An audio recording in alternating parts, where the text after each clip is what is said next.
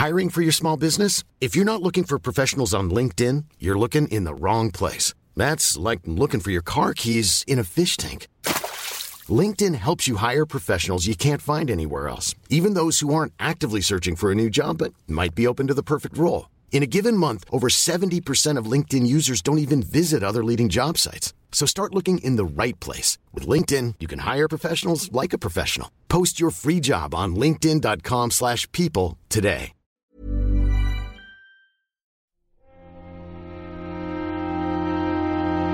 Muy buenas a todos y bienvenidos a El Nexo, una serie de pequeñas reflexiones sobre la actualidad del videojuego.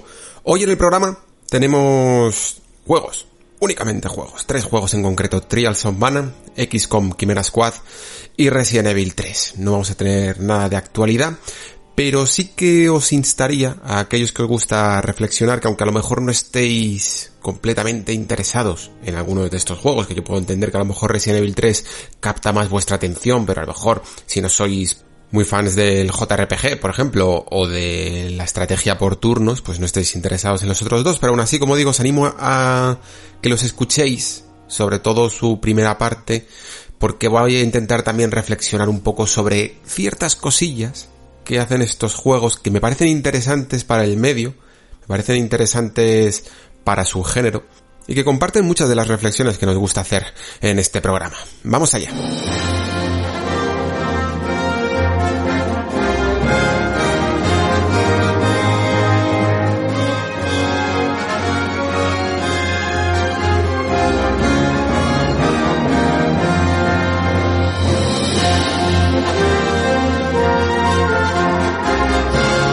Tengo que empezar admitiendo que no jugué a este Trials of Mana. Perdonad con el nombre porque algunas veces me lío con, con Trails, con, con la saga Trails, entre el Trials, el Trails y el Tales of.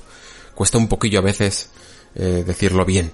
Pero este Trials of Mana es el famoso Seiken Densetsu 3 que nunca llegó a Occidente. Uno de esos juegos de allá por la década de los 90, creo que en concreto 1995, uno de esos juegos de rol codiciados que nunca llegó a nuestras costas, ¿no? Y en su momento, entonces, por no haberlo jugado, incluso tampoco llegué a jugar esa versión que salió el año pasado, esa colección de Collection of que salió en Nintendo Switch el año pasado, pues tenía esta, esta entrega, que a Secret of Mana sí que había jugado, pero esta entrega un poco más olvidada y desconocía incluso muchas de las bondades de, de por qué la gente hablaba tan bien del juego, ¿no? Y claro, poniéndote a investigar y luego también jugando este remake que sale ahora, pues te das cuenta de por qué se hablaba tan bien de él.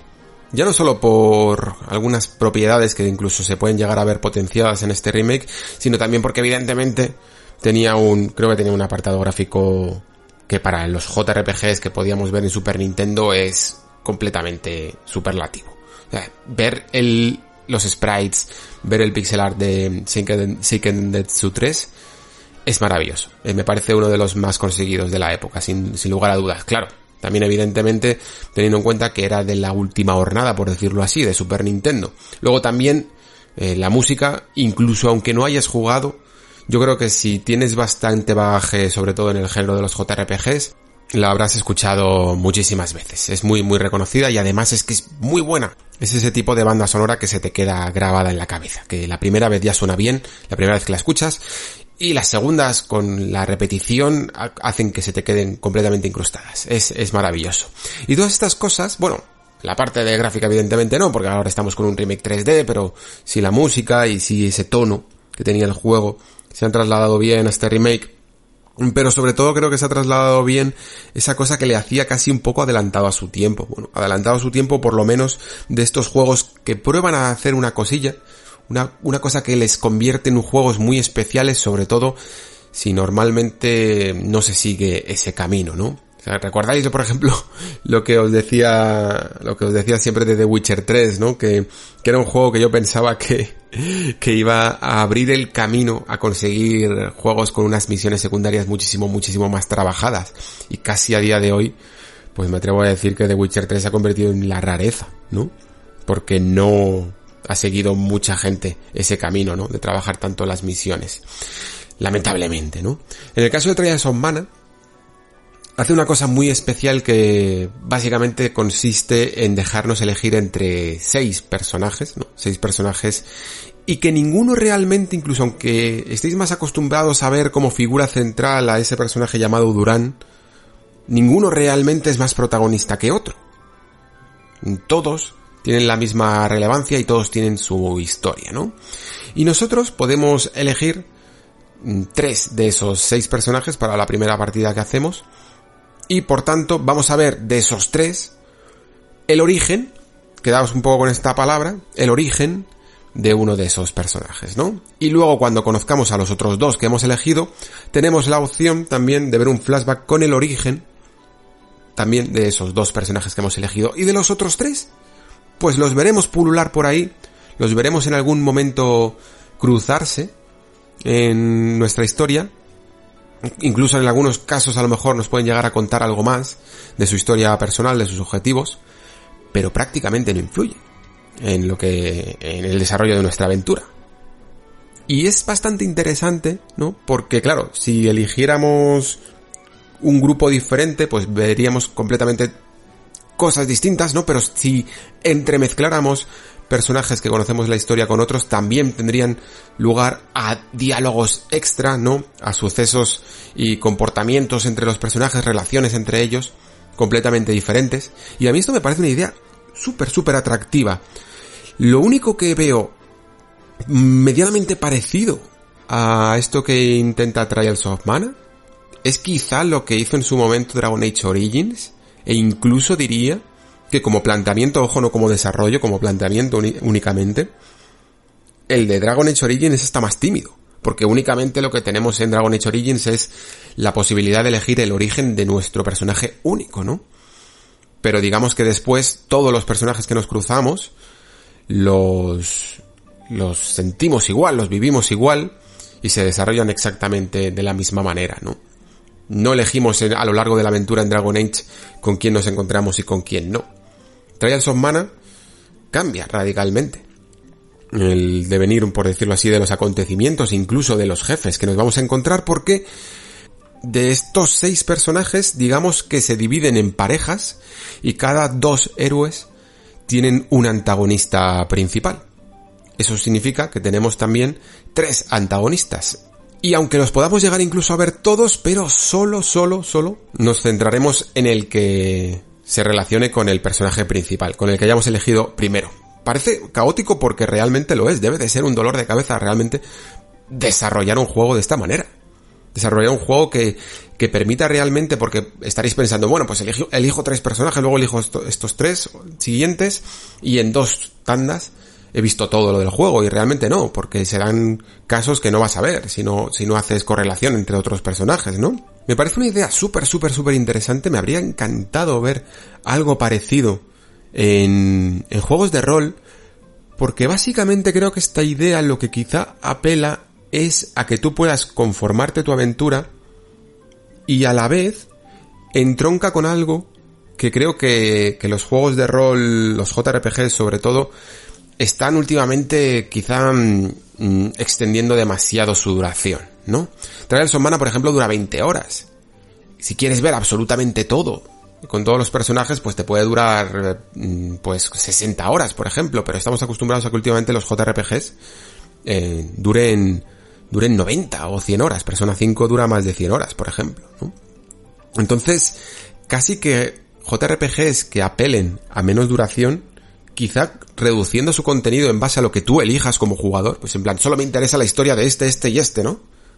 hace que a lo mejor jugadores que ya no tienen tiempo para echarle 90 horas se puedan acercar a un título así, elegir, seleccionar con bisturí el, el contenido que quieren disfrutar. Y luego ya si les interesa mucho, juegan otra vez y ven cosas diferentes, ¿no? Es una manera un poco de reducir el juego personal, personalizándolo.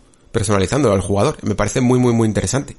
Porque principalmente a mí me cuesta, ¿no? Últimamente también ponerme con, con un JRPG de 100 horas no siempre vamos a tener en la vida las mismas horas que teníamos antes para jugar, ¿eh? Esto es así, es una terrible realidad. ¿Cuál es el problema entonces de Trials of Mana? que mm, lamentablemente lo que nos cuenta, aunque la forma de contarlo por toda esta estructura me parece súper interesante como digo, lo que nos cuenta en sí, pues no lo es en absoluto. Sinceramente, el problema de Trials of Mana para mí es que tiene una historia súper, súper, súper tópica que habrás visto mil veces y que ni siquiera tiene un resquicio, ni un detalle, ni un mundo en el que te puedas anclar para decir que realmente eh, estás disfrutando de lo que te cuentan, ¿no? Es muy tópico, es muy plano, es muy banal y no y carece completamente de interés. Entonces, claro, pues si tienes una estructura de personajes tan interesante como ir seleccionando qué orígenes quieres ver, cómo son las interacciones entre esos personajes y cómo se desarrollan su batalla contra un antagonista en concreto, pero después todo lo que ocurre es relativamente tópico, ¿no? Pues no apetece, no apetece volver a empezar. Lo único que tira de ti, realmente, lo único, único que tira de ti, es el combate. El combate que también es sencillo, pero, pero que es muy satisfactorio. A mí las 22, 23 horas que me ha durado más o menos, realmente en ningún momento me he podido decir que me ha aburrido. Quizá me ha aburrido realmente cuando se ponen en, en modo a contarte mucha, mucha historia que, que no me interesaba en absoluto, la verdad. Pero el momento en el que estabas combatiendo, yo me lo estaba pasando bien. Ya os digo, sin ser la cosa más profunda del mundo como sistema de combate, es todo lo contrario, por decirlo así, a, a lo que hemos visto ahora recientemente en Final Fantasy VII Remake. Es un combate muy profundo que incluso yo diría que da más de lo que la propia duración de, del juego deja entrever. Yo creo que Final Fantasy VII Remake daría para un endgame brutalísimo, ¿no? Pero aquí, eh, sencillamente tenemos un sistema de clases que nos permiten, digamos, evolucionar al personaje, te hace una especie de división entre la luz y oscuridad, pero realmente no afecta en absoluto a nada, ¿no? A nada narrativo quiero decir, y que cambia un poco las propiedades y la forma que tienen los, eh, los personajes de luchar, quizá un poco más conservadora, más defensiva, y por otro lado en la oscuridad más, más ofensiva, atacando a las debilidades elementales, que es una de las cosas en las que más se, se centra el juego. Yo os digo, si no buscáis realmente nada muy muy profundo, pero sí divertido, sí entretenido, que te haga estar mirando un poco el sistema de, habilidades y el sistema de estadística de, tus propias stats, ¿no? De, tu fuerza, de tu constitución, ir subiéndolo poco a poco, ir haciendo pequeños ajustes en estos para que vayan compenetrándose la, unidad que es más cuerpo a cuerpo, la unidad que es más mágica y que además te permite incluso mm, controlar a los tres héroes en combate pues está muy bien, es, es divertido, ya os digo, si tenéis vuestras expectativas contenidas. Y es que es algo, curioso porque realmente, mm, ya os digo que trae el Mana quizá ni siquiera en su propio mundo mmm, contiene nada que sea muy, muy, muy atractivo, que te enganche, pero sí su exploración, su manera de mazmorrear, por decirlo así, eh, atrapa. Y es una estructura que mantiene del juego original y que es súper, súper clásica, pero quizá por ello es por lo que atrapa, ¿no? Eh, hacía mucho tiempo, de hecho, ya, que no teníamos el, la clásica estructura que había antes, a lo mejor, pues en un Final Fantasy o en, o en los juegos de Super Nintendo, en los juegos de rol de Super Nintendo, de ir poblado a poblado y de poco a poco ir desbloqueando vehículos que te permiten a lo mejor primero por mar y luego por aire abrir el mapa, ¿no? Hasta poder dominarlo hasta, hasta poder meterte en todos los rincones que antes no te dejaban, ¿no? La clásica experiencia del Final Fantasy VII, ¿no? De primero ir andando, eh, después poderte mover con, con la nave y luego incluso tener que utilizar el, el chocobo, ¿no? Todo eso es la, la, forma de explorar y de abrirte a un mundo eh, de manera clásica y aquí está respetada y la verdad es que funciona. Ayuda a querer meterte en absolutamente todos los rincones para, para sacar todas las mejores armas y el equipamiento adecuado, ¿no?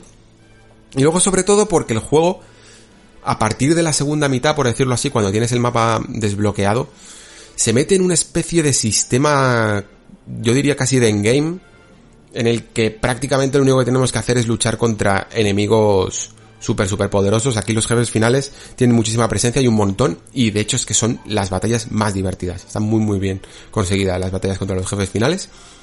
Y en este momento en el que ya únicamente tenemos que vencer a esos niveles, a, eso, a esos jefes, perdón, que funcionan en el fondo como un examen, que te examinan y te dicen a ver si has llegado a este nivel, a ver si has llegado con este equipamiento para poder vencerme y después llegar al, a la mazmorra final, pues te mantiene muy muy muy entretenido. Y de hecho, este sistema de clases con el que vamos subiendo, que vamos subiendo hasta la clase 3, en este remake se han inventado una eh, secreta clase 4 que la vas viendo durante todo el transcurso del juego.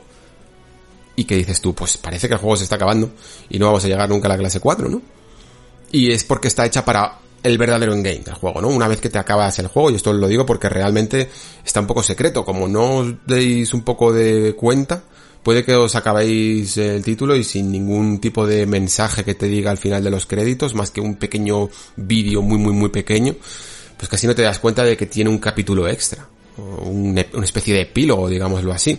Una vez que cargas tu partida, eh, como si fuera un, un New Game Plus, tu partida terminada, te das cuenta de que de todo lo que te falta todavía por hacer, ¿no? De que tienes una mazmorra extra que se ha hecho para este remake y que ahí realmente al que se haya quedado ya enganchado con los combates, que le haya gustado y que le guste simplemente ese acto casi de diablo, ¿no? De seguir, de seguir y de seguir eh, adquiriendo más poder, más habilidades, más experiencia, más niveles y seguir luchando contra enemigos.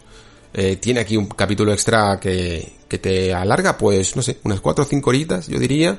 Muy, muy reciclado, eso sí. Eh, con escenarios que prácticamente son modificaciones de lo que has visto, enemigos que tres cuartos de lo mismo, pero que al menos te ayuda, te ayuda a alargar un poco la experiencia, ¿no? Así que como estáis escuchando mis palabras, eh, quizá el discurso se va desinflando, ¿no? He empezado como muy por lo alto con este Trials, en el sentido de lo que supuso en su momento, pero claro, en 1995, en el que se veían las cosas de otra manera incluso. Y cosas que, que creo que, que siguen siendo relevantes, cosas que creo que el género puede llegar a hacer muy bien. Esta manera de seleccionar personajes y de ir personalizando tu experiencia, a mí me gustaría verla más. No solo en JRPGs, en muchas más cosas. Quizás sería una buena manera, de verdad, para, para reducir las horas de juego a aquellos que no necesitan de verdad sacar tanto, tanto rédito por su dinero, sino que quieren una experiencia más comprimida pero también con más ritmo, y luego ya el que quiera seguir profundizando pues puede seleccionar otros personajes y otras historias que suceden en ese mundo y me parece algo muy muy interesante que creo que debería explorarse más.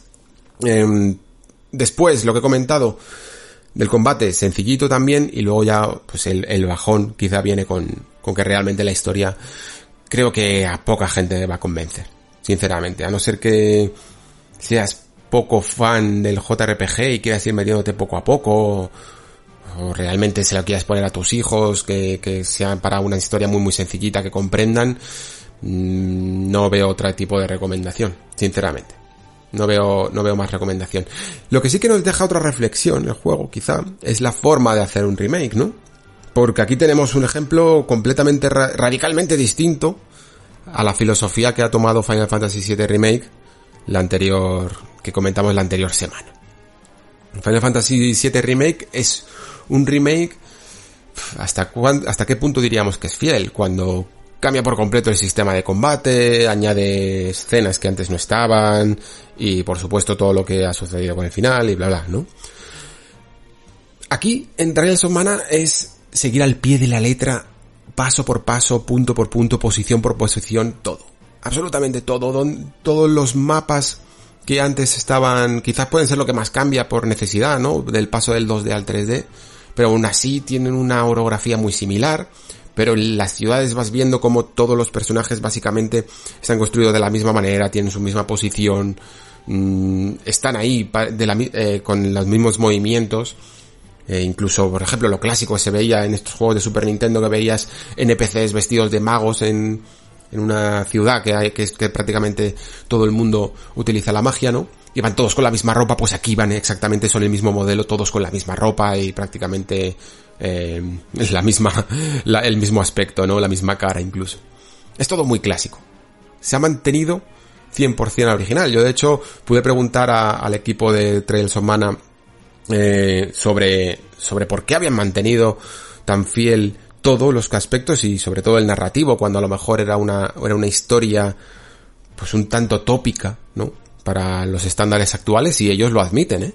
Eh, me contestaron directamente que, admitían que era una historia muy clásica y, y que no buscaba en absoluto sorprender por el aspecto narrativo, pero que decidieron mantenerla porque había mucha gente que sentía mucha añoranza. Bueno, me imagino que, que, evidentemente centrándose en el público japonés pero que había mucha gente que sentía añoranza y que le gustaba la obra tal y como era y que no se sentían preparados quizá para cambiarla, que lo que querían era un poco mm, darle ese regalo de, del mismo juego a esa gente que prácticamente lo que quiere es sentir la misma experiencia que sintieron en su momento pero con un aspecto renovado, ¿no?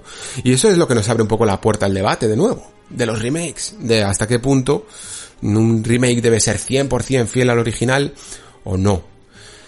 Y como veis, no hay respuesta correcta. Sencillamente depende de la filosofía de sus autores. En este caso en Trials of Mana han decidido pues ser 100% a la obra original y conseguirán un determinado tipo de reacción de sus fans.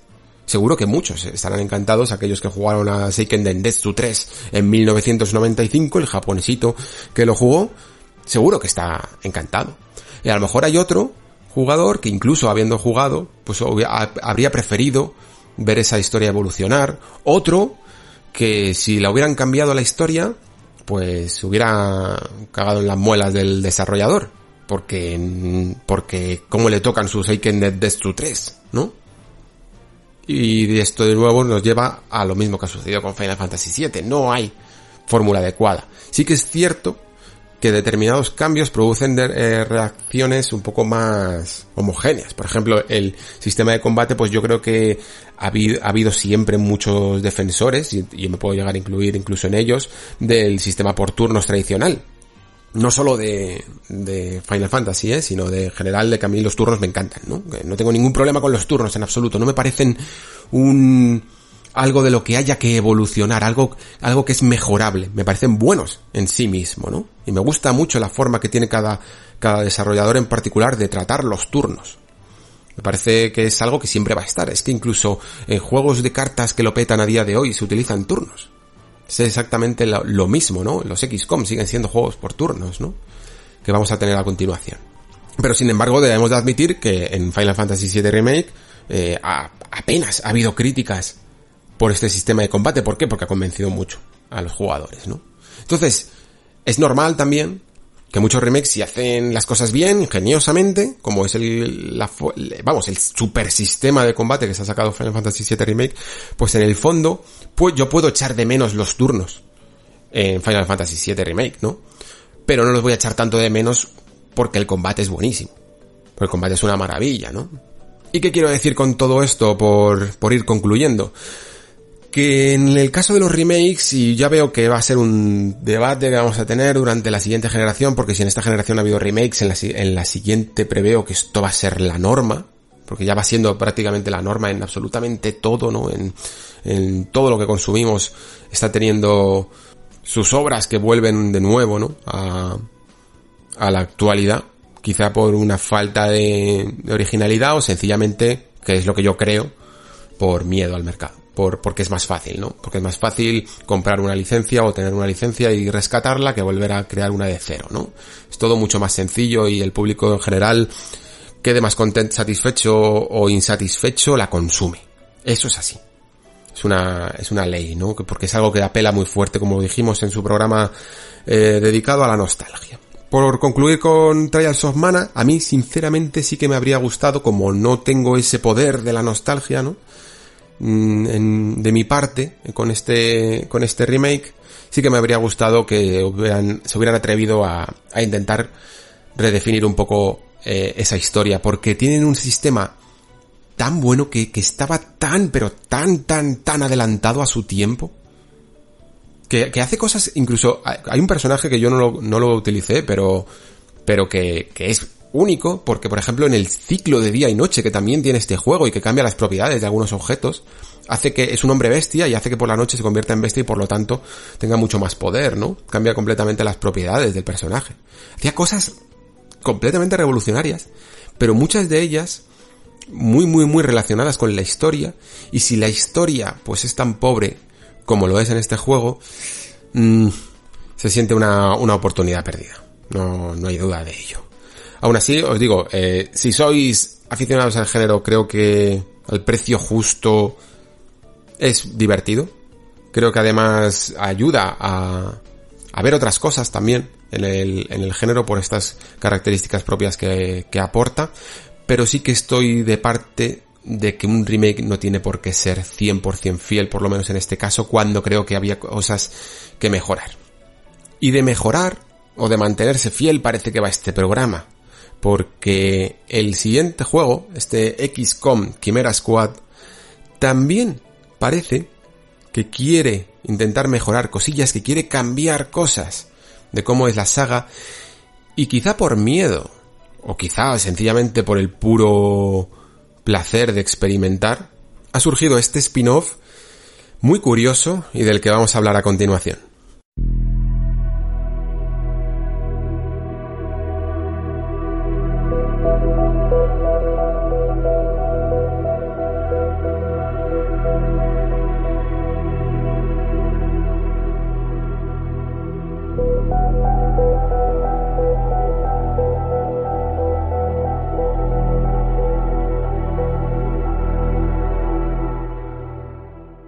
Claro, me podéis llamar suspicaz, si queréis. Pero yo sospecho que este Quimera Squad que de repente parece que había salido de la nada, que no se le había dado ningún tipo de bombo, ningún tipo de, de campaña de marketing, que prácticamente se anunció, salió, y encima con un super ofertón que, que ponía el precio original o el precio base de 20 euros a 10 euros si lo comprabas de... Mm, si lo reservabas, ¿no? Que por algo será pues de repente se cuela aquí, se cuela en el calendario, justo además, curiosamente, en la misma, en el mismo mes que, que ese Tactics, que sí que ha tenido una campaña promocional más longeva, ¿no? Y nos saca de repente Fireaxis otro, otro XCOM. Y digo que sospecho porque este XCOM tiene muchos cambios, muchísimos, muchísimos cambios con lo que es la fórmula original y por lo tanto me parece un bozón de sugerencias. Me parece una forma bastante ingeniosa de decir a la gente, mira, queremos hacer estos cambios. No, no es que a lo mejor no queremos hacerlos, pero sí que queremos probarlos. Y claro, si hacemos un XCOM 3 y hacemos estos cambios que pueden llegar a ser un poco atrevidos incluso, y nos gustan, la hemos liado parda. Porque mm, en, a lo mejor una tercera entrega con su comunidad ya establecida, no es el mejor momento para ponerte a hacer pruebecillas, ¿no? Y aquí, por eso os decía que os quedarais incluso aunque no os gustara XCOM, porque creo que se abre un buen debate. Creo que se, se abre un debate muy interesante sobre cómo podemos seguir evolucionando incluso en sagas clásicas, ¿no? O sea, evidentemente, muchos jugadores siempre eh, se han quejado de que siempre es lo mismo, ¿no? De que hay 20.000 Assassin's Creed, de que todos los juegos son, son iguales, ¿no? Con cuatro cambios, pero luego muchas veces los que se atreven dentro de estas franquicias a hacer ciertos cambios, muchas veces les sale el tiro por la culata y molesta a la comunidad. realmente nos quejamos de que las compañías son demasiado conservadoras cuando nosotros como jugadores a veces también lo somos y mucho. Que no nos toquen lo nuestro, ¿no? De nuevo Final Fantasy VII, que nos va a venir perfecto como piedra angular prácticamente de todo lo que queda de año, yo diría. Pero es que es verdad, es que el tema está ahí. Creo que, creo que es interesante que, que se hable siempre, que se hable mucho de, de esta originalidad versus conservadurismo, ¿no? Porque, porque el resultado de lo que nos atrevamos con estos experimentos es lo que veamos que, que avanza un poco el medio también. Y a mí me gusta que las, que las franquicias intenten hacer cosas nuevas. Entonces creo que, que aquí 2K Games con, les ha debido de proponer a Fireaxis una idea menos arriesgada para ellos incluso y mucho más interesante para el jugador. Que es decir, ok, no te hacemos estos cambios en XCOM 3, no vamos a tocar de momento XCOM 3, no sabemos ni siquiera cómo va a ser XCOM 3. Te vamos a hacer este Quimera Squad. Y vamos a verter en él todos los cambios que se nos han ocurrido, las ideas más locas. Incluso algunas que a lo mejor ni siquiera nosotros estaríamos completamente decididos a implementar en la siguiente entrega real. Pero como esto es un spin-off, aquí todo vale. Y como fase de pruebas, como campo de, de, pruebas, me parece, Me parece fenomenal, la verdad, lo que han hecho. Sobre todo así, ¿no? Es como por 10 eurillos para aquel que decida entrar un poco también en este test. Porque está claro que este juego está hecho para ese feedback. Está hecho para ver cómo sienta a esos jugadores apasionados. Y vamos, el juego ha salido hace una semana más o menos y ya se están notando las reacciones viscerales de la gente, ¿eh? Se nota muchísimo, muchísimo, muchísimo. Se nota mucho como quizá, sí, los críticos lo están viendo un poco con esta perspectiva que estoy diciendo yo, ¿no? De este, proponer cambios. Y los jugadores, los jugadores hay algunos que están gustándole algunos cambios y los que no lo están odiando a rabiar, a rabiar. Esto no me gusta, esto tal, porque esa es precisamente la reacción que querían, que querían los desarrolladores. Querían ver un poco cómo sentaba estas bases querían feedback real, pero con el seguro, ¿no? Ese seguro de poder ir marcha atrás y decir, eh, que esto no es un XCOM 3, eh, que esto es un spin-off, que aquí nos permitimos hacer lo que queramos. Vamos, a lo mejor incluso no me extrañaría que lo que hacía, por ejemplo, eh, estas expansiones tipo Far Cry con New Dawn, o con la otra que no me acuerdo cómo se llamaban, estas, que te llevaban Far Cry al, a un universo de ciencia ficción y cosas así, o incluso ese Uncharted, eh, esa expansión que se convirtió al final de Uncharted de Los Legacy de Uncharted 4, en el que jugaba un poquito con cosillas del mundo abierto, fueran también experimentillos, convertir un poco el sistema de DLCs en experimentos para ver qué pueden cambiar para la, franquicia principal, ¿no? En el caso de XCOM Chimera Squad, para que os hagáis una idea, lo que cambia es que se acabaron un poco las misiones más largas que teníamos en XCOM 1 y XCOM 2, que empezábamos un poco aterrizando, ¿no? Con la nave y explorando hasta, hasta el contacto, ese momento que hacían contacto y, y, aparecían los alienígenas y ya les veíamos y seguíamos avanzando. Esa primera parte de exploración aquí desaparece por completo y se centra en ese tipo de incursiones tipo operaciones especiales o algo, algo parecido a lo que hacen en Rainbow Six, ¿no? O en esos Call of Duty de pegarle una patada a la puerta, ¿no? Y lanzar una granada o alguna cosa así, ¿no? Pues ese tipo de incursiones son con las que entramos aquí, elegimos un poco el punto de entrada, que está bastante, mmm, bastante currado, la verdad, el hecho de que según qué unidad llevamos y cuáles son las propiedades de esa unidad, pues a lo mejor nos permiten meternos por una rendija de ventilación, o nos permiten poner un explosivo en una pared, o, abrir una puerta con un código que podemos piratear. Y si no tenemos aún ninguna unidad preparada para ello, pues tenemos que entrar a lo mejor por la puerta principal, que nos van a hacer mucho más daño, ¿no? Y hay unas previsiones de daño y todo eso. Así que mm, es una idea interesante, pero que evidentemente también tiene un sacrificio que es esa parte de exploración que yo creo que a mucha gente le generaba una cierta tensión, ¿no? De cómo iba a cuándo y cómo iba a empezar el combate. Pero quizá lo que más cambia, lo que más cambia radicalmente todo el sistema es los turnos, el sistema de turnos. En XCOM siempre ha habido turnos por facciones, ¿no? O sea, siempre teníamos el momento en el que atacábamos nosotros con todas las unidades, nos movíamos y nos preparábamos, y luego cuando habíamos utilizado absolutamente a todas y cada una de nuestras unidades, empezaba en la facción alienígena y ellos se movían y movían a todas sus unidades también y nos volvía a tocar a nosotros. Ahora lo que hay es un sistema de turnos intercalados que cambia eh, y que, altera, digamos, y, y baraja los, las unidades enemigas con las aliadas. Algo muy parecido, de hecho, a sistemas que se suelen ver en JRPGs. Si habéis jugado a Final Fantasy X, por ejemplo, sabéis lo que, lo que estoy hablando. Si habéis jugado a cualquier eh, Trails in the Sky, Trails of Cold Steel, sabéis de lo que estoy hablando. Es algo que se parece mucho más a estos JRPGs en los que influyen además ciertas propiedades, pues a lo mejor podemos acelerar el turno de, de, un aliado o frenar el turno de un rival y cosillas así, jugar con el tiempo, jugar con cuándo podemos lanzar una granada, porque puede explotar antes de que le toque al rival, eliminar eh, enemigos en base a su turno, ese tipo de, de, estrategias cambian radicalmente que si lo hacemos por facciones, como antes. Me parece un sistema interesante. No sé hasta qué punto se aplica correctamente en XCOM, porque si bien como sistema me gusta, me siento cómodo con él, pero sí que creo que parece estar hecho para que los, para que los combates sean más rápidos, más, con más ritmo, y no tan estratégicos quizá, no permite a lo mejor estrategias más conservadoras que sí que se permitían en, en los XCOM tradicionales, ¿no? si os fijáis en XCOM 2, siempre la evolución que hubo sobre todo con el 1 es que te querían meter mucha prisa. Siempre te decían, eh, tienes que acabar todo esto en, en tantos turnos. ¿Por qué? Porque los desarrolladores habían, se habían dado cuenta de que jugábamos de la manera más conservadora posible. Nos movíamos poco, siempre utilizando mucho la guardia para, para cazar el error del rival, ¿no? Y asegurar mucho, mucho, mucho la vida. Aquí lo que hacen es que digamos que nuestros aliados ya no vuelven heridos a la base y se tienen que curar, sino que aunque te hayan quitado la mitad de la vida, se recuperan automáticamente. Todo está mucho más, entre comillas, casualizado en este juego.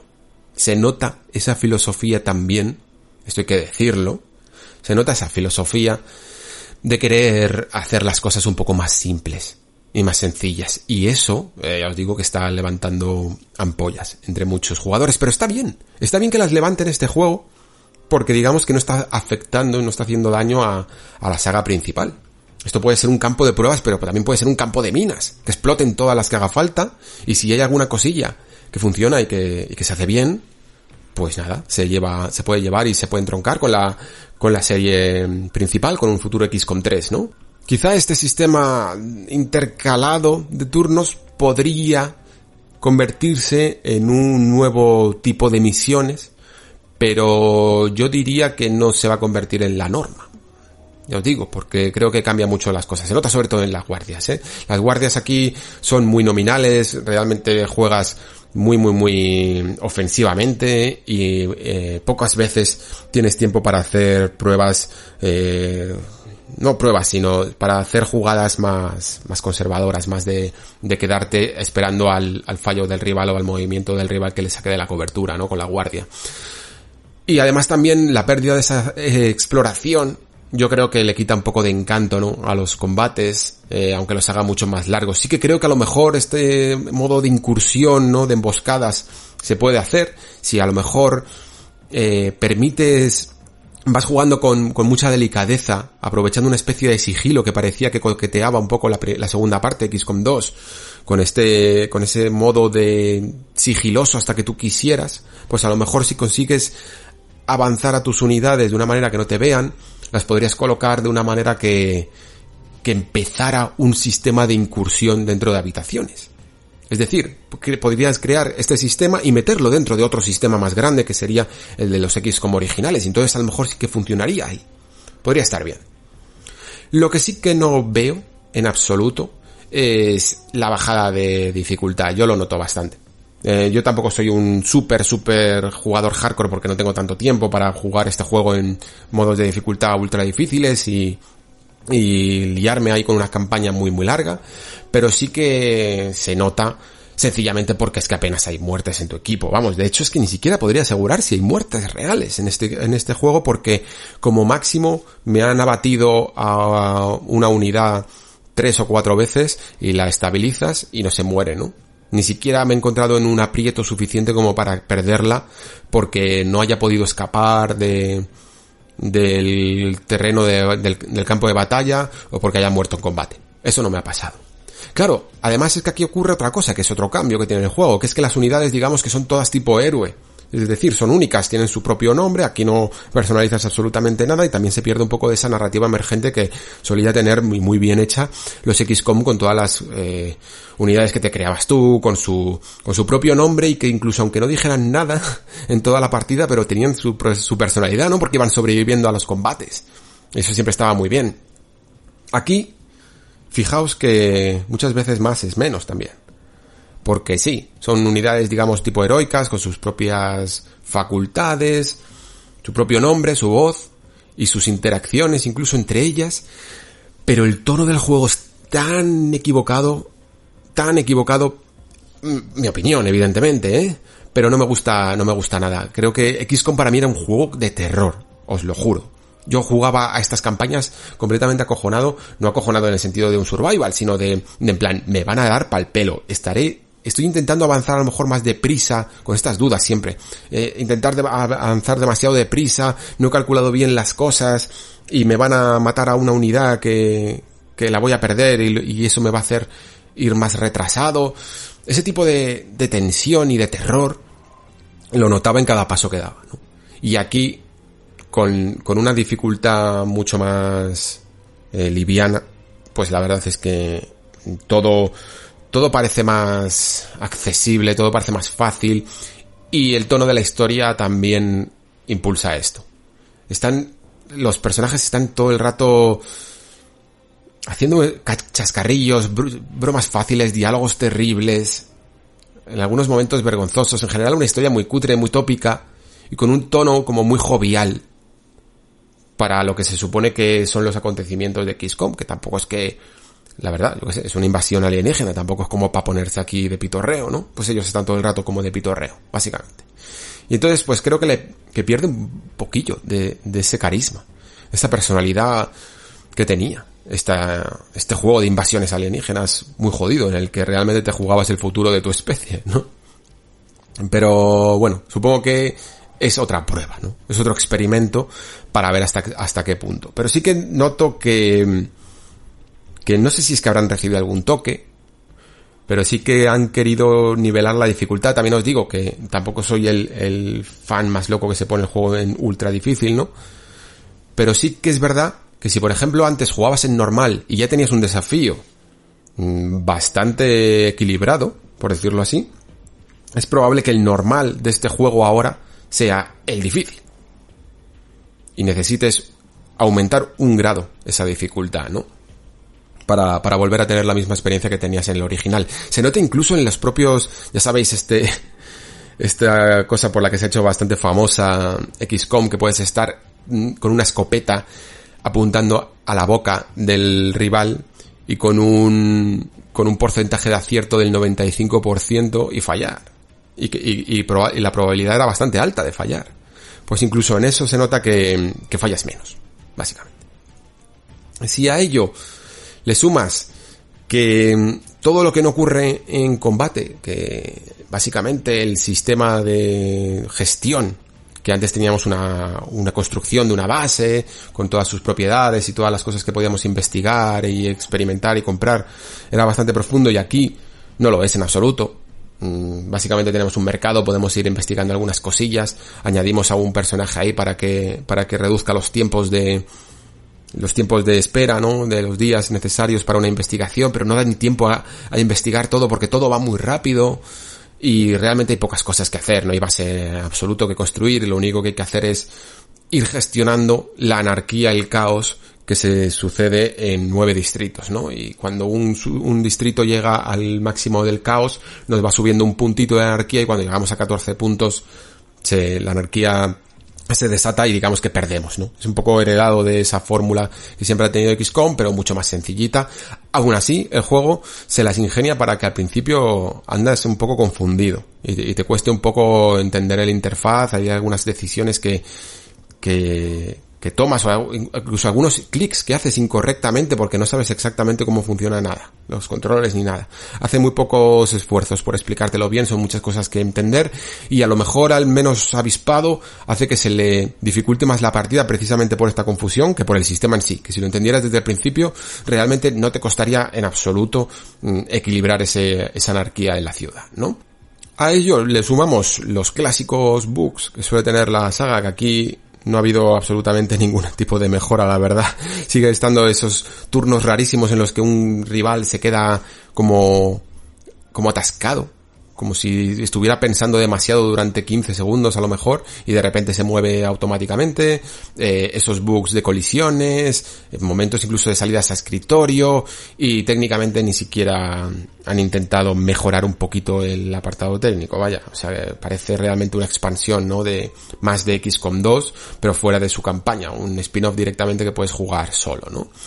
Así en conclusión, este Chimera Squad me parece lo que he dicho al principio, un experimento, un campo de pruebas, una fórmula que sirve para no dañar la franquicia principal y que básicamente es una lista de ideas, una lista de nuevas mecánicas para intentar eh, refrescar la franquicia, porque a lo mejor XCOM 3 podría ser un juego verdaderamente conservador.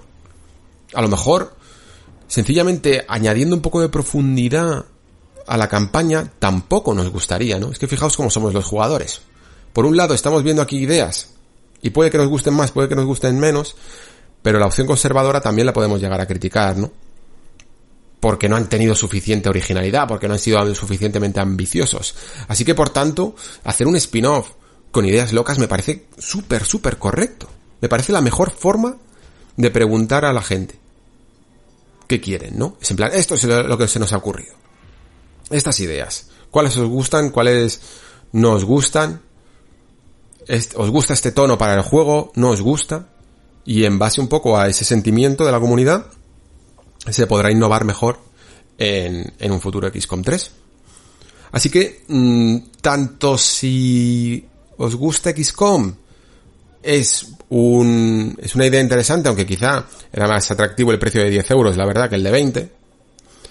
Y si no os gusta o os interesa sencillamente este tipo de estrategia por turnos, pero nunca le habéis dado la oportunidad y a lo mejor XCOM se os hace demasiado cuesta arriba porque es más largo, porque es más profundo, porque es difícil, pues a lo mejor es una buena puerta de entrada también.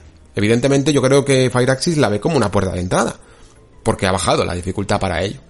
Es más sencillo entender quizá la estructura cuando no te están todo el rato avasallando, ¿no? Quizá a mí me gustaba realmente como lo hacía el primer XCOM. El primer XCOM de hecho me parece juego redondo para empezar, mucho más que el 2 incluso. Pero, pero si lo veis un poco más antiguo, no os ha dado por ahí y queréis probar, pues este Chimera Squad quizá os puede servir para, para también eh, como experimento para ver si os gusta el, el estilo de esta franquicia.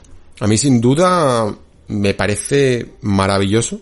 No el juego en sí, que, que, me parece que está bien, que me parece que es correcto, me parece que tiene ideas muy muy interesantes y, y cosas que se pueden aplicar, pero me parece muy correcta esta forma de experimentar en franquicias. Me gustaría, por ejemplo, pues yo que sé, eh, a lo mejor un Assassin's Creed o al, alguna franquicia muy muy muy establecida que, o imaginaos un Call of Duty incluso, que haga de repente un pequeñito viraje hacia otro estilo de campañas o otro estilo de juego radicalmente distinto, ¿no?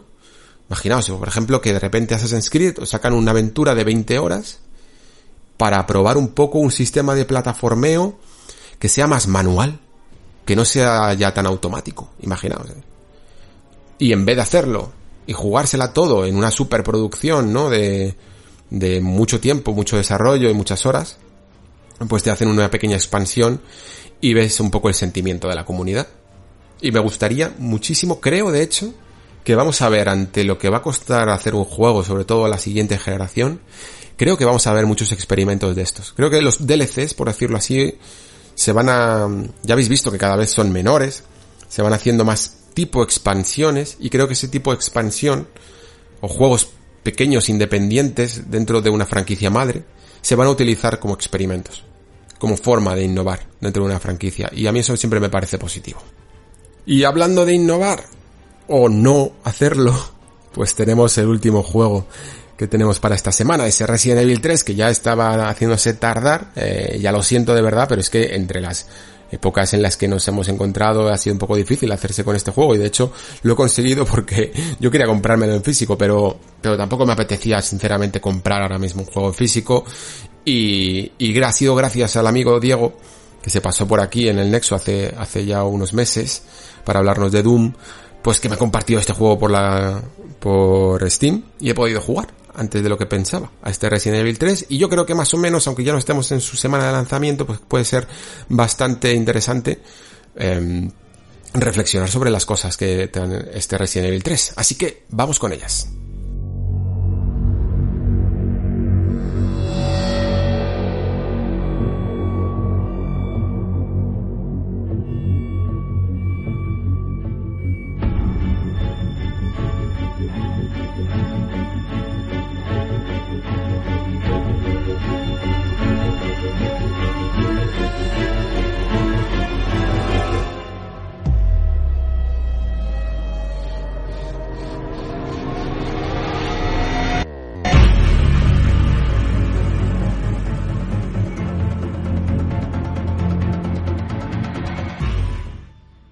Bueno, Resident Evil 3, antes que nada, tengo que aquí confesar un poco los pecados, porque aunque la verdad es que llevo bastante bien esta franquicia, he jugado a muchos, muchos Resident Evil, tengo dos manchas en el currículum, por decirlo así. Tengo no he jugado a Resident Evil 3, no he jugado a Code Verónica, y ya está. Son los únicos, digamos, dentro de la franquicia principal. Bueno, sí, dejé a medias, por ejemplo, mm, Revelations 2, pero porque realmente no me estaba gustando mucho más. Y sí que me gustó el 1, por ejemplo, pero el 2 me dejó un poco más indiferente. Y, pero son Resident Evil 3 y, Code Verónica los que por alguna razón extraña nunca jugué, quizá porque en esa época me tocó, pues fijaos, 99, 2000 más o menos cuando se jugaba aquí, pues yo tenía eh, 16, 15, 16 añitos. O sea, probablemente la edad menos idónea para jugar a videojuegos, ¿no? En la que más quieres explorar otros campos, por decirlo así, ¿no? Y, y estos juegos justo me tocaron más o menos por esa época, en su momento entonces no los jugué, y sí que es cierto que ahora es mucho más accesible y siempre he tenido oportunidades de sobra para ponerme con ellos, pero por una, por H o por B, al final no me he puesto, ¿no? Y he jugado a todos los demás, en su momento o más tarde y, cero problemas, pero con estos nunca lo he conseguido. Con, el Resident Evil 3, de hecho, tengo que admitir que no solo es por la edad del pavo, sino que era también por el pavor que me daba también Nemesis, porque en su momento era bastante, joder, era bastante acojonado con, con estos juegos de miedo, me daban bueno, ya sé que no es de miedo Resident Evil 3, pero tenía esta mecánica con Nemesis que a mí me ponía de los nervios, de verdad. Eso de pensar que eh, alguien te estaba persiguiendo por todo el escenario y que no te dejaba en paz, algo que a día de hoy incluso ya tenemos muy habituado en, muchos juegos de, de terror, pero a mí en su momento eso me parecía en plan, no, no, no. A mí mi forma de jugar a estos juegos siempre ha sido, bueno, estos juegos, a todos los juegos es un plan limpiar. Déjame limpiar enemigos y explorar y, asegurarme de que no va a aparecer nada más en el escenario que me vaya a molestar, ¿no? Curioso que sin embargo eh, Resident Evil 7, que es un juego que no te permite hacer esto, sea uno de mis juegos favoritos de la franquicia. un juego que cuanto más pienso en él, cuanto más tiempo pasa, más me gusta y más, y más me parece el juego más... tampoco quería decir infravalorado, pero, pero sí, vamos a decirlo. El más infravalorado de la generación porque aunque ha gustado, pero de verdad que creo que, que es maravilloso. Creo que es uno de los mejores Resident Evil, de hecho, de toda la saga. Así de claro os lo digo. Cada año que pasa me gusta más. Pero la cuestión es que en su momento, yo además incluso malinterpreté cómo funcionaba Nemesis. Solo por, por las, por, eh, escuchar de oídas, ¿no? Cómo funcionaba. Este, este enemigo yo pensaba que realmente el eh, Nemesis te perseguía por absolutamente todo el juego. En, el, en la obra clásica. Y luego ya me dijeron que no era así. Además me enteré relativamente tarde de esto. ¿eh? Siempre pensé que, que la gracia de este juego, que en el fondo sí que reciclaba mucho de lo que era Resident Evil 2, tanto en mecánicas como en escenarios, la gracia era tener un, enemigo que todo el, todo el rato te estaba persiguiendo y además los comentarios que yo siempre escuchaba a la gente era como, Dios mío, este enemigo que siempre te está persiguiendo y luego resulta que eran mm, en momentos muy clave. Pero aún así te perseguía. Digamos que, que se parece bastante a lo que era Mr. X en el, en el remake de Resident Evil 2. Pero aquí en Resident Evil 3, pues la verdad es que todas esas expectativas de lo que se supone que era luchar contra este enemigo se me han venido completamente abajo. Hablaremos de Nemesis, pero primero vamos por partes.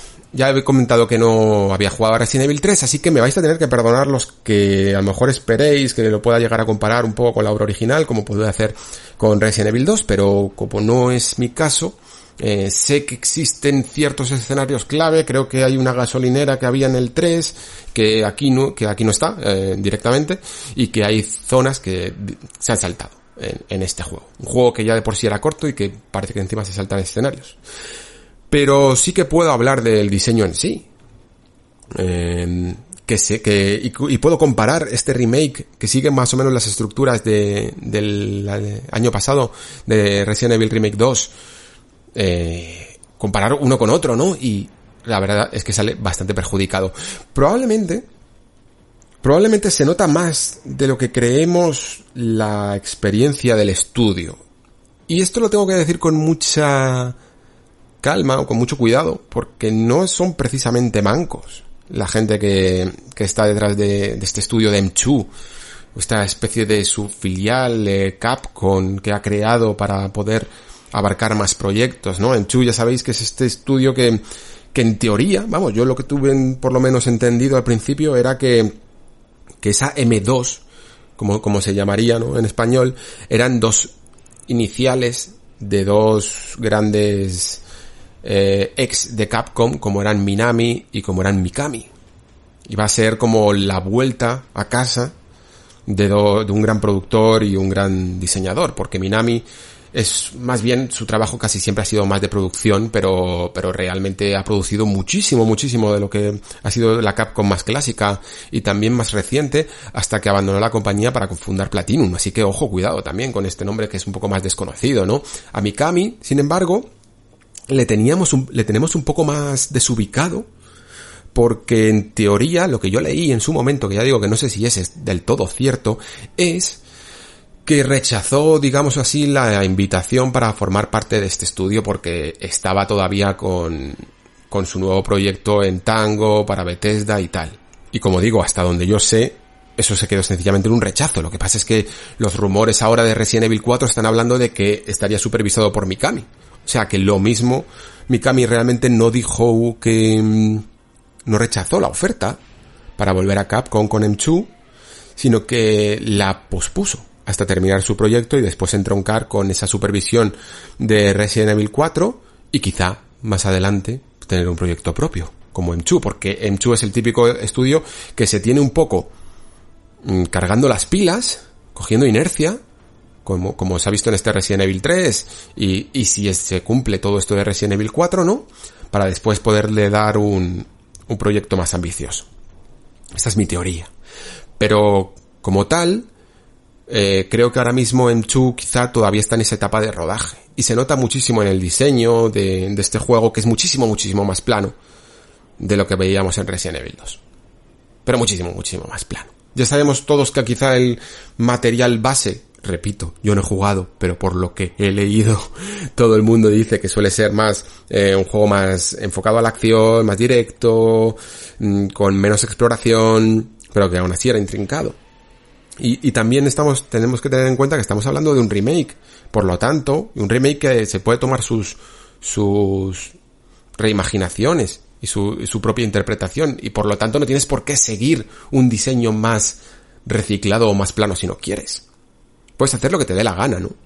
Pero sin embargo, se le ve un cierto reciclaje y un diseño menos inspirado que Resident Evil 2.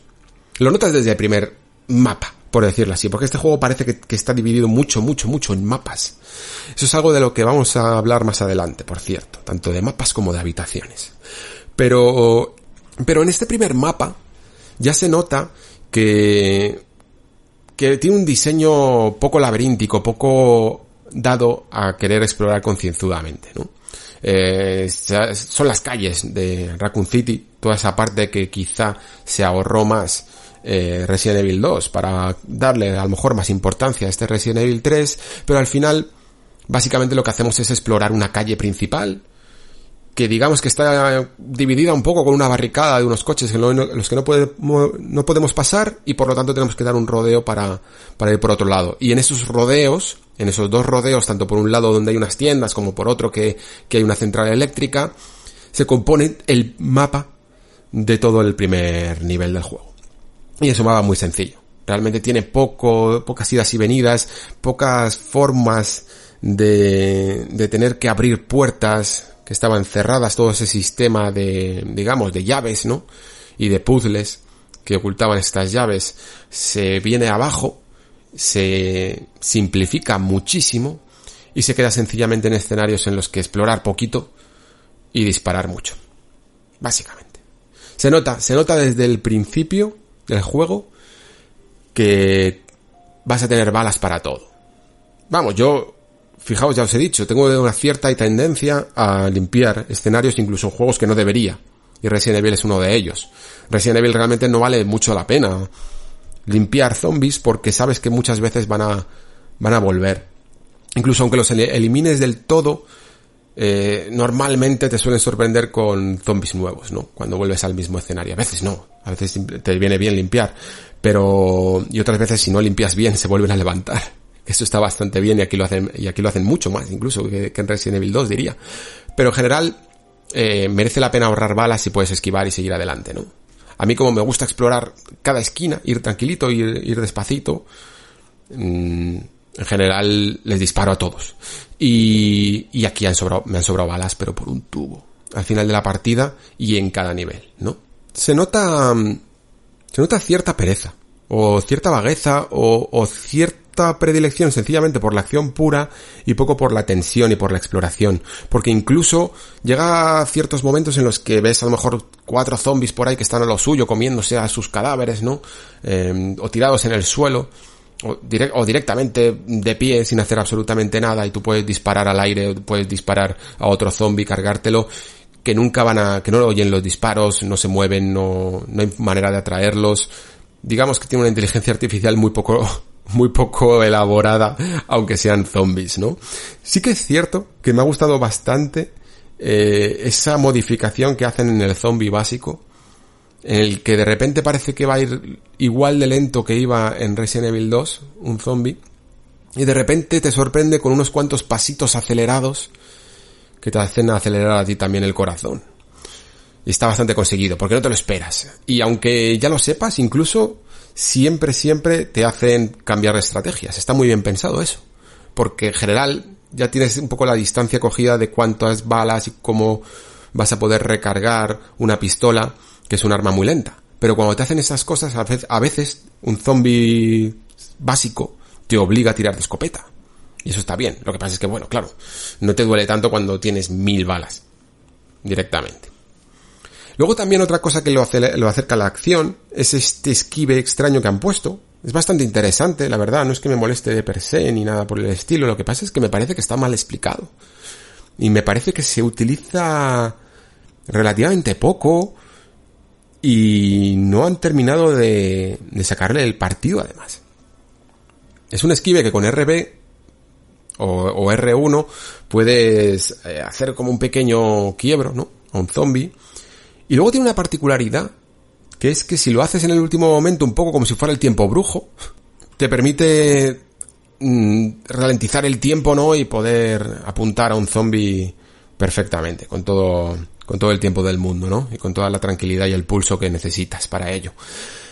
Pero es que en ningún momento ni siquiera te llegan a decir del todo que este esquive eh, tiene esa particularidad. En general, lo normal es que si ni siquiera lo hayas visto en un vídeo ni nada, lo descubras por accidente.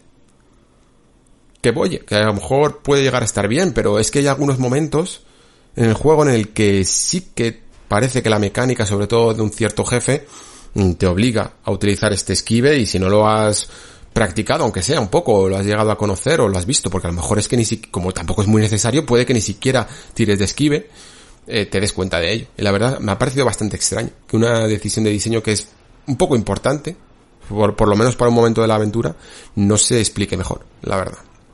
Tampoco es un game changing ni nada de eso, no cambia en absoluto el transcurso, quizá le podían haber dado, como digo, más protagonismo, y dentro de, pero también es cierto que lo podría llegar a, a, bueno, a acercar todavía más al género de la acción.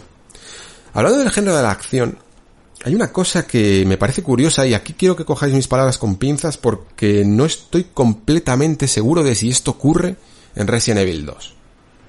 Pero veréis, la cámara de Resident Evil 2 Remake y de Resident Evil 3 Remake digamos que es una cámara de tercera persona de exploración, ¿no? La típica cámara que veíamos de toda la vida por encima del hombro que se le llama, ¿no?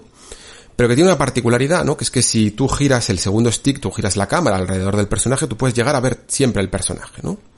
Eh, puedes verle la cara, puedes, puedes darle la vuelta completamente en un ángulo de 180 grados y ver el rostro del protagonista, ¿no? Este tipo de cámaras que permiten esto eh, están hechas un poco para la exploración.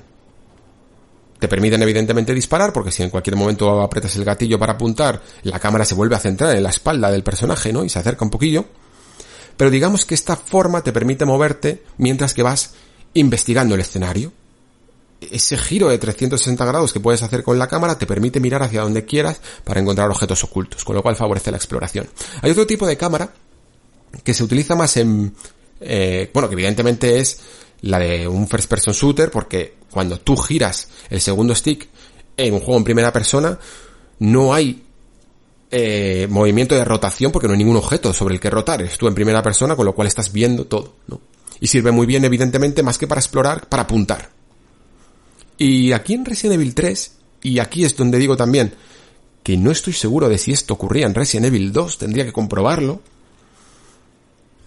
Depende del momento, depende de la escena, cambia la cámara, cambia el sistema de cámara. Normalmente tienes este sistema que os he comentado de poder rotar la cámara de 360 grados alrededor del personaje, pero en algunos momentos, cuando haces ese movimiento de girar, te das cuenta de que parece una cámara en primera persona. Que los movimientos son los mismos que harías en una primera persona. Es decir, no se rota alrededor del personaje, sino que se mira a tu alrededor como si fuera un cuello. Y este cambio sutil se utiliza sobre todo en interiores y lamentablemente eh, revela bastante los momentos que en teoría en el juego van a ser más tensos. Porque, claro, en el momento en el que te cambian una cámara que está, que favorece más eh, la acción, ¿no? Los disparos. Porque evidentemente la, la, cámara de exploración es buena para la exploración, pero digamos que tienes que tener más cuidado a la hora de disparar, ¿no? Se te puede ir más, pero con esta cámara eres, vamos, eres una máquina disparando. Pues cuando llega, cuando llega un momento de estos, tú lo puedes prever si has detectado que la cámara ha cambiado y sabes que van a venir algunos enemigos un poco más duros, ¿no? Me ha parecido una, decisión curiosa, la verdad. Creo que han tenido un poco de miedo. Es estas cosas que tienen los japoneses de tener un poquito, un poquito de miedo de más, de que el jugador sea torpe. Ya sabéis eso que ocurría con, en general, con algunas generaciones de, de juegos japoneses en los que ni siquiera te dejaban mover la cámara porque pensaban que, que eras estúpido y que no podías mover dos sticks a la vez y, ellos tenían que dominar siempre la cámara. Tienen un problema con, la dominación de la cámara. A mí me gusta siempre más que el jugador prefiera, tenga libre albedrío a la hora de mover el ángulo y de decidir dónde quieren mirar. Pero, pero digamos que, que aquí se hace, se hace esto. Se opta por un, por un sistema alterno de, cámaras que lo cambia entre un, lo que sería un Resident Evil tradicional de, o bueno, un Resident Evil tradicional no, el Resident Evil 2 a una cámara que parece más la de un Gears of War, por decirlo así, en ciertos momentos. Y sí, evidentemente eso acerca más la esencia de Resident Evil a ese lado shooter que ha tenido muchas veces, ¿no?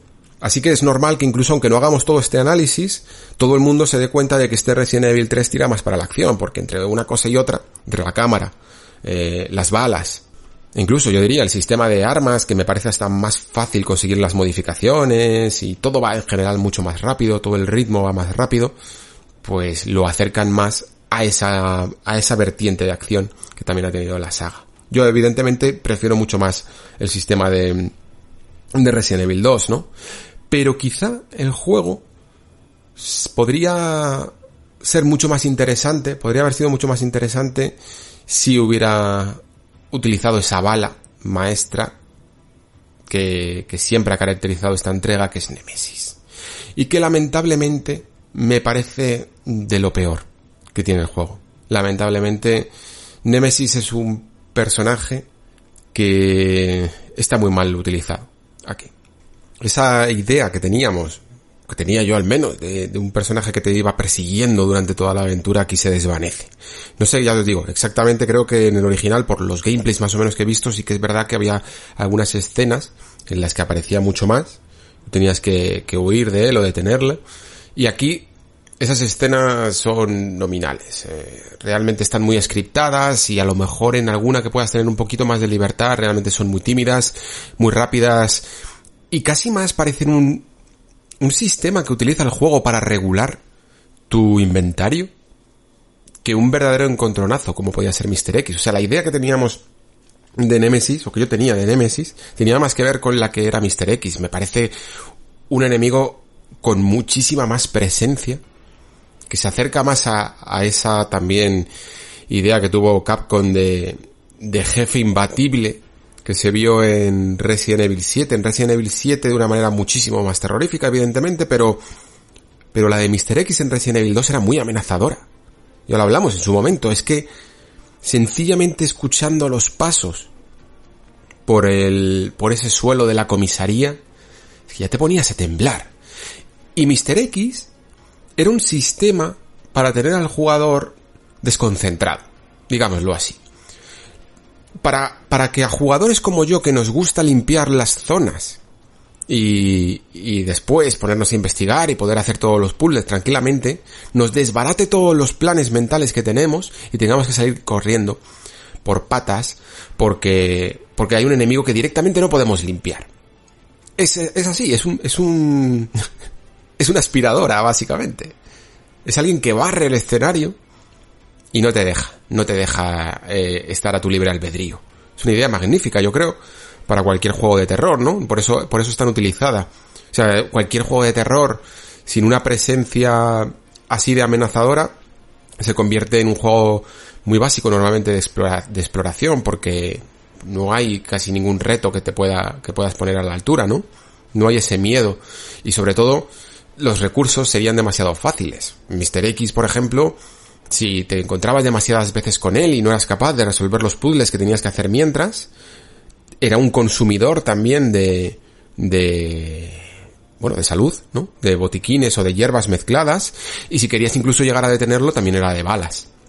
Aquí, Nemesis también cumple un poco esa función, pero lo hace de una manera súper burda, súper forzada, súper artificial porque las veces que he tenido que huir de él, que en general en ningún momento he intentado ni siquiera ni enfrentarme, porque sé que, sé que al final si le pegas unos cuantos escopetazos se queda un poco ahí en el suelo, ¿no? Y es que ni siquiera lo he intentado, le puedes llegar a detener un poquito, ¿no? Para poder correr. Pero es que ni siquiera lo he intentado. Directamente he salido corriendo. Y el juego aquí, básicamente, lo que hace es regular tus recursos. En esta primera parte del juego, cuando digamos que entre comillas te persigue, que es que son muy pocas veces, de verdad. Ya sabemos que es un juego corto, además. La, pregunta que aquí te hace el juego es en plan, ¿qué quieres sacrificar? ¿Quieres sacrificar balas y le detienes? ¿O quieres sacrificar vida y escapas? Porque os aseguro que no hay forma. Igual de, igual que con Mr. X, era mucho más sencillo escapar sin sufrir daños. Aquí no se puede. Aquí Nemesis está hecho para, para quitarte vida directamente. Porque, porque básicamente responde a esta pregunta, en plan, ¿qué quieres sacrificar? ¿Munición para detenerme o salud para huir? Y los, y los recursos están tan aumentados que de alguna manera los tiene que equilibrar, ¿no? Y lo hace con, en la primera parte del juego, cuando es mucho más de exploración, lo hace a través de este sistema. Nemesis entonces, mm, desde este punto pasa, pasa a segundo plano. Ya deja de ser, digamos, una dinámica, una mecánica de regulación de recursos y de ponerte nervioso mientras que vas explorando el escenario. Que es que ni siquiera te va a poner nervioso nunca porque no aparece de manera aleatoria, sino que aparece en circunstancias scriptadas y siempre muy específicas, ¿no? Momentos que parecen casi, pues eso, de un juego de acción palomitero. Está hecho para que veas una escena en la que solo puedes correr por este pasillo y no te vas a ir a ningún otro lado porque no hay, no hay más lugar al que escapar. Completamente contrario al caos que podía generar el laberinto de, de huir de Mr. X, ¿no? Porque podías, si no habías limpiado a lo mejor bien las zonas, o te metías en una zona que podía llegar a ser peligrosa, pues no solo se te juntaba Mr. X, sino que se te juntaban tres zombies, un licker y no sé cuántas cosas más, ¿no? Era, era verdaderamente pavoroso lo que, lo que podía suceder, pero a la vez era, era orgánico. Podían suceder muchas cosas, que al final es lo que, nos gusta un poco también en, los videojuegos, ¿no? Que nuestra interacción con el escenario y con el entorno provoquen diferentes soluciones. Evidentemente que hay juegos muy scriptados que también funcionan muy bien, pero incluso en esos juegos scriptados también hay muchas formas de solucionar las cosas. Aquí en Resident Evil 3 se nota demasiado constreñido en todo lo que tiene que ver con este personaje, muchísimo y cada vez más. Al principio incluso, que es lo que os estoy contando, esta, esta forma de, de enfrentarte o de huir de él es hasta más libre de la que hay después, porque, porque después Nemesis se convierte directamente en un sistema de crear jefes finales. No, ya os digo, no sé si esto era así también en el original, pero se deja de utilizar como recurso dentro de la exploración para ser sencillamente un jefe final. Y un jefe final con combates muy pobres. Muy, muy pobres, bastante sencillitos. Tampoco quiero exagerar, eh, tampoco es que estén del todo mal, pero me parecen mecánicas muy sencillas. Eh, pocas veces he muerto y, sobre todo que, morir me, da más igual. Pero pocas veces he tenido sensación verdadera de tensión o de, oh Dios mío, no sé ni cómo empezar con este jefe. porque su presencia me, me abruma muchísimo, ¿no? Es sencillamente, pues, de nuevo, un jefe final que está hecho para lanzarle todo a tu artillería, equilibrar un poco el inventario y seguir para adelante. Y lo que hay más adelante, me parece que, pues que encima de que el juego es cortito, Mm, que tampoco es que me vaya a quejar de ello. Y además es que ya os digo, yo tengo una manera de jugar tan tan despacito a estos juegos, tan mirándolo todo, eh, explorando además lo bien, lo, bonito que son estos juegos en el fondo, porque eh, ya sabemos todos por Resident Evil 2 Remake que utiliza el mismo motor, son juegos muy bien recreados, ¿no? Muy, muy hiperrealistas además, y la verdad es que a mí me parece una gozada simplemente recorrer los escenarios, por ello me gusta mucho ir andando, me gusta ir despacito y mirándolo todo, pero, vamos, eh, a mí me ha durado incluso cinco horas y media, seis o así. La gente le suele durar cuatro horas y media, más o menos. O sea, tampoco hay mucho más a dónde ir o, mucho más que explorar, la verdad. Pero es que aparte de que hay poco que explorar, encima parece como que tiende a reciclar un poco los escenarios y tampoco es que me quiera quejar de que, por ejemplo, tengamos una escena con, con Carlos, que es este otro personaje que puedas llegar a, que puedes llegar a, controlar y que más o menos va a hacer eh, piña con, con Jill.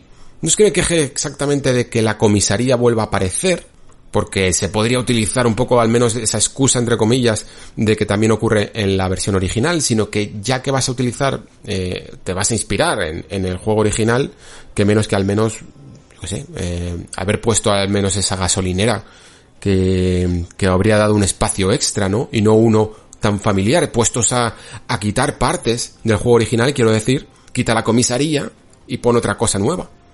Que haga el juego un poco más, bueno, un poco más variado, ¿no? Que no se note tanto que utiliza partes de, del otro juego, porque entonces entiendo que muchos jugadores estén viendo aquí un título que casi parece más una expansión, un, sí, una expansión, un DLC ampliado de Resident Evil 2 que un verdadero Resident Evil 3 remake, ¿no? Y algo de esto deberían de saber en Capcom, evidentemente, porque ya no solo quizá a lo mejor por la duración, sino por el estilo, el tono del juego, que decidieron meter este, este modo multijugador asimétrico, este Resistance, Resident Evil Resistance, que acompaña el juego y del que yo ni he tocado ni tengo ganas sinceramente de hacerlo, no sencillamente porque no me guste su propuesta, sino porque ya sabéis que tampoco tiendo mucho al multijugador. Aquí nos vamos a centrar únicamente en la campaña, ¿no? Pero creo que al menos es justo pensar que como yo hay mucha gente que viene aquí solo por la experiencia para un jugador y que no está tan interesada en, en esa justificación con, con el Project Resistance, ¿no? Con el Resident Evil Resistance. Y por lo tanto, quizá, incluso, parece que se hayan juntado estos dos proyectos para poder justificar un desembolso de juego completo. Cuando creo que mucha gente se hubiera sentido mucho más atraída por Resident Evil 3 si lo hubieran vendido directamente a 30 euros. O sea, yo a 30 euros es que ni hubiera dudado. Directamente. La verdad es que, viéndolo un poco con perspectiva, Resident Evil 3 me recuerda mucho a Resident Evil Revelations. Juego que mencionábamos antes, ya sabéis, está spin-off también de de la franquicia Resident Evil que salió en Nintendo 3DS al principio, luego tuvo, tuvo millones y millones de versiones y también esa secuela. Y Resident Evil Revelations tenía ciertos capítulos en los que dentro de esta historia que ocurría en un barco un poco como de lujo, mm, pero a la vez barroco y tétrico, que estaba muy bien como laberinto, eh, luego tenía como unos flashbacks en los que íbamos viendo un poco lo que sucedía antes y podíamos controlar a un compañero también de Jill Valentine, ¿no? No me acuerdo exactamente cómo era su nombre, la verdad. Me vais a perdonar. Y en esos momentos claramente el juego te decía que, que, es, que estaban dedicados a la acción, ¿no?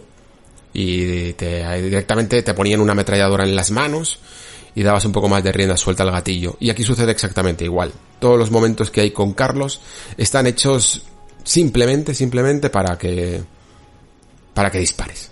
Para convertirlo aún más en un juego, en un shooter. Y, y puedas despachar a gusto a todos los, a todos los enemigos, ¿no? Y claro, en un juego que ya de por sí es un poco corto, si encima le restas estas escenas de acción, pues toda la parte más, digamos, de survival, pues se hace aún más reducida, ¿no? Y puede dejar un poco más chafado a ciertos jugadores que busquen más la experiencia lenta de exploración y más tensa. Luego además es que estos escenarios empiezan a, tener ya una mecánica que creo que, que al menos, bueno, yo no sé cómo van a, cuáles son los planes de, de Resident Evil, de Capcom para Resident Evil en el futuro, pero todo este sistema de habitaciones ya empieza a notarse un poquito las costuras.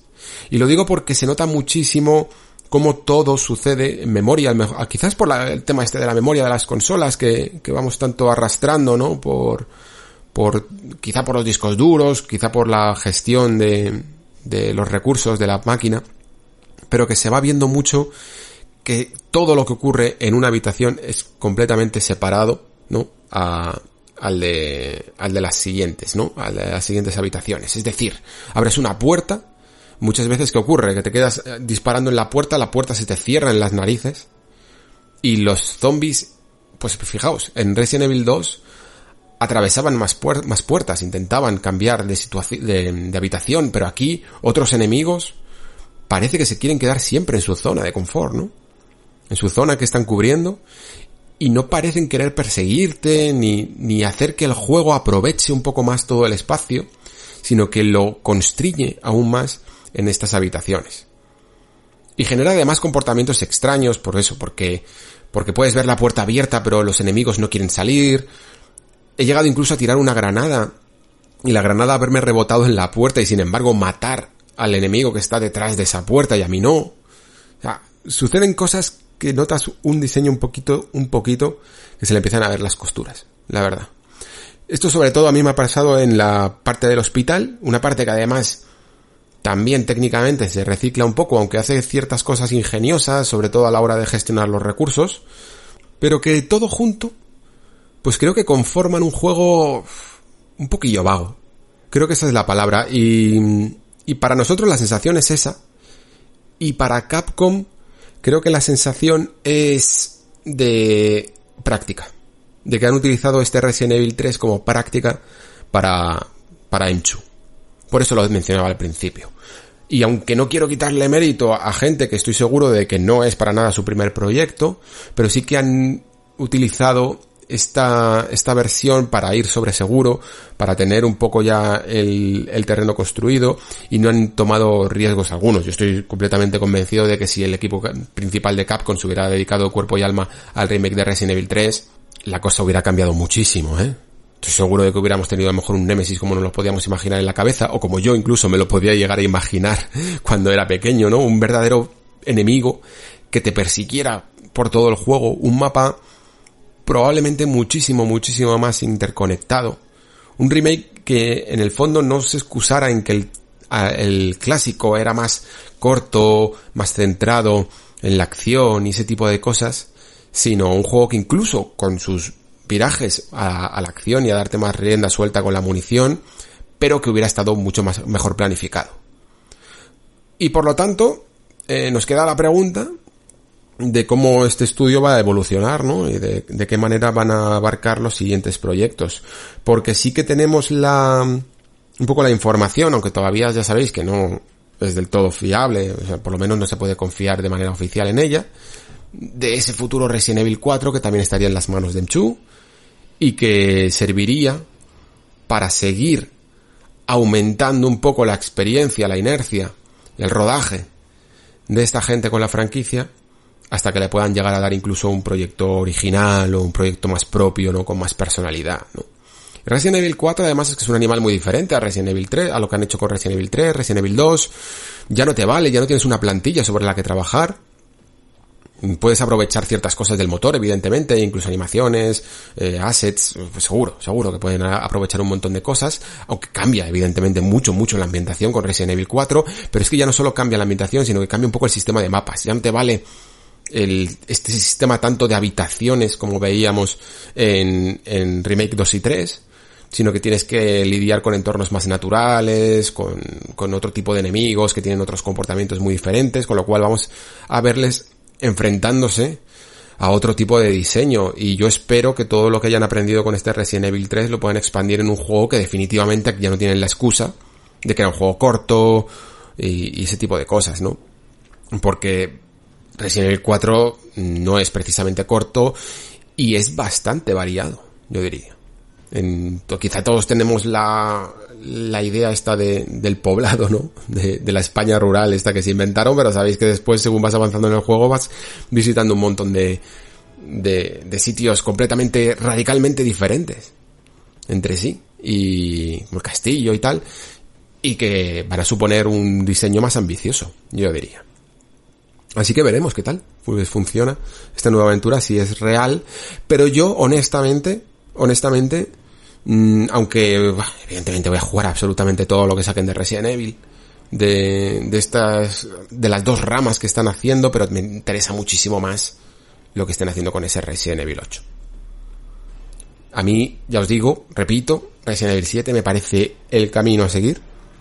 Me parece brutal. Estoy, de hecho, lo he comentado alguna vez en Petit Comité, no sé si lo he comentado aquí en, en, el podcast, yo creo que también, porque últimamente he pensado mucho en Resident Evil 7, pero es que me gusta la parte hasta del final, la parte en que te da un poco más de libertad y más de acción, para que no sea solo un juego tan, tan tétrico, tan oscuro y tan amenazante. Me ayuda muchísimo esa segunda parte para liberar un poco de adrenalina. Y vamos, eh, no me quiero ni imaginar lo divertido que puede llegar a ser eso en un entorno quizá más abierto, más, más rural y con más posibilidades. Por cierto, ahora que digo lo de rural, lo digo porque los rumores de Resident Evil 8 evidentemente eh, aluden a un posible eh, nombre de Resident Evil 8 Village que, que parece que son como entornos rurales con enemigos que pueden llegar a ser un poco más alejados de los zombies como hombres lobo y cosas así rarísimas que hemos llegado a ver. Y me ha parecido ahora mismo curioso, según lo estaba comentando, el hecho de que, qué casualidad, que un sistema, o sea, que un remake de Resident Evil 4, que lo acerca más a un entorno rural, y se aleja un poco de las ciudades y de los entornos urbanos como Resident Evil 2 y Resident Evil 3, se asemeje a esta idea o a estos rumores que tenemos de Resident Evil 8, ¿no? De alguna manera también pueden llegar a compartir assets. Y lo digo porque, no sé si os acordáis, pero muchos materiales que se utilizaban, y ya no solo texturas, ¿eh? sino modelos concretos, como ese reloj de pared, que, bueno, ese reloj de péndulo, quiero decir, que había en Resident Evil 7, estaba prácticamente puesto igual en Resident Evil 2 Remake. O sea que mmm, puede que el plan maestro de Capcom sea idóneo a la hora de establecer un Resident Evil 8 en entornos rurales para que también puedan aprovechar materiales con Resident Evil 4. Ojo aquí, que ya sabemos todos que Capcom a la hora de, de aprovechar al máximo sus recursos es maestra. En definitiva, lo cierto es que este Resident Evil 3, aunque me haya dejado un poco traspuesto, un poco con menos mm, motivación por seguir esta rama, esta parte de Resident Evil con los remakes, que sí que consiguió Resident Evil 2, me parece un verdaderamente incluso llegar, lo podría catalogar incluso de traspiés, de verdad, porque aunque le perdonemos mucho, aunque sea fácil perdonarle mucho, creo que no hay que olvidar todo lo que hace, no sé si mal, pero de manera baja.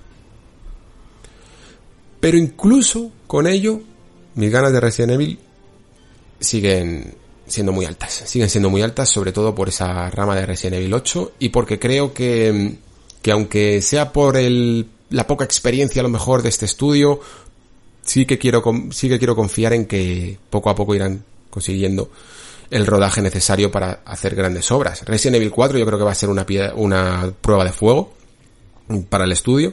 Pero vamos, en conclusión, en ningún caso creo que se haya perdido algo de salud, en, que haya que recuperar con hierbas algo de salud de la franquicia. Creo que está en muy buena salud, en muy buen estado de salud.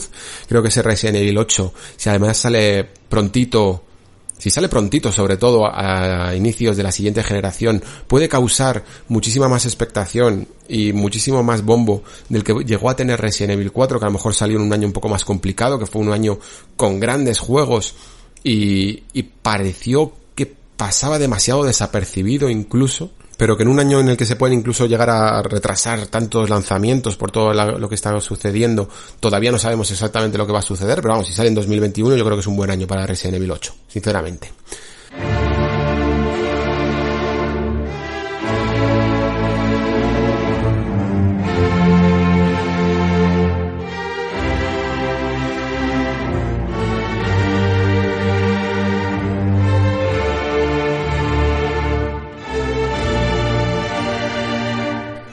Y hasta aquí el nexo de hoy. Ha sido un nexo bastante sencillo, la verdad, porque han sido juegos que tenía bastante recientes, juego, juego y juego.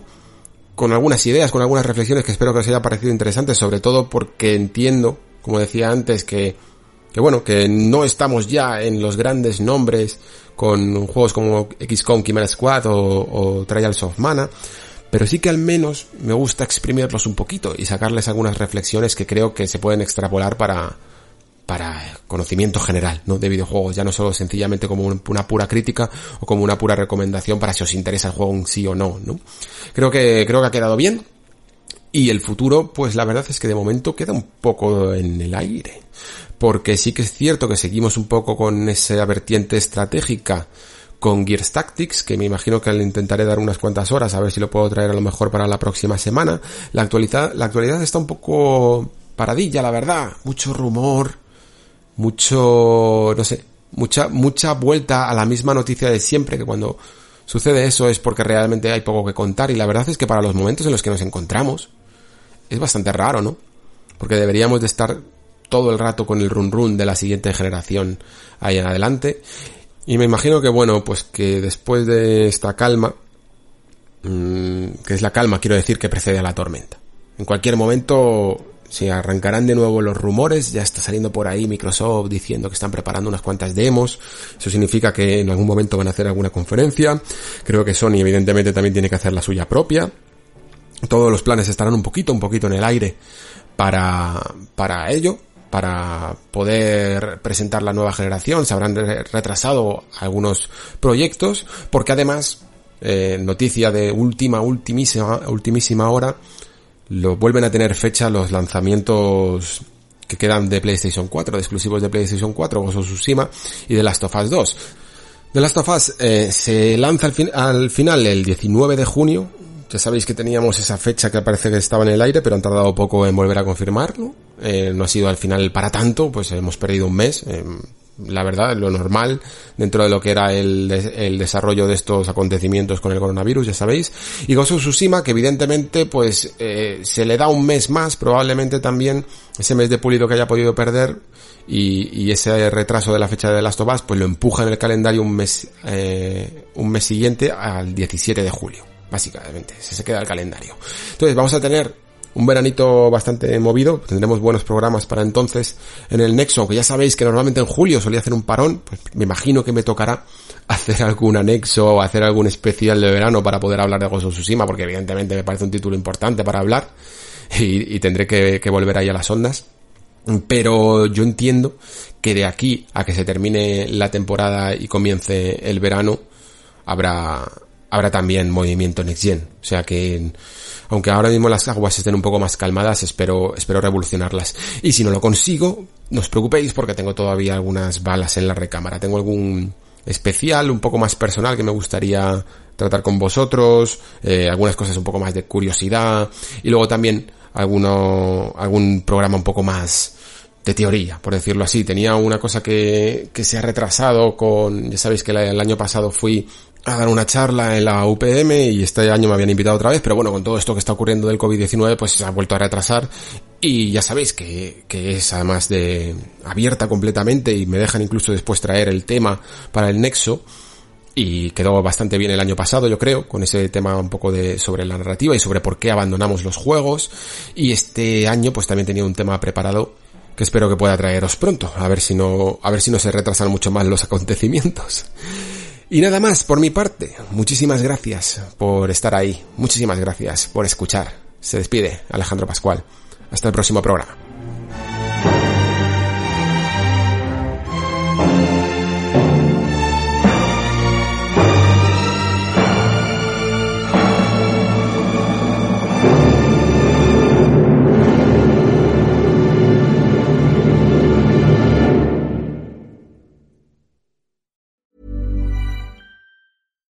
Hi, I'm Daniel, founder of Pretty Litter. Cats and cat owners deserve better than any old fashioned litter. That's why I teamed up with scientists and veterinarians to create Pretty Litter. Its innovative crystal formula has superior odor control and weighs up to 80% less than clay litter. Pretty Litter even monitors health by changing colors to help detect early signs of potential illness. It's the world's smartest kitty litter.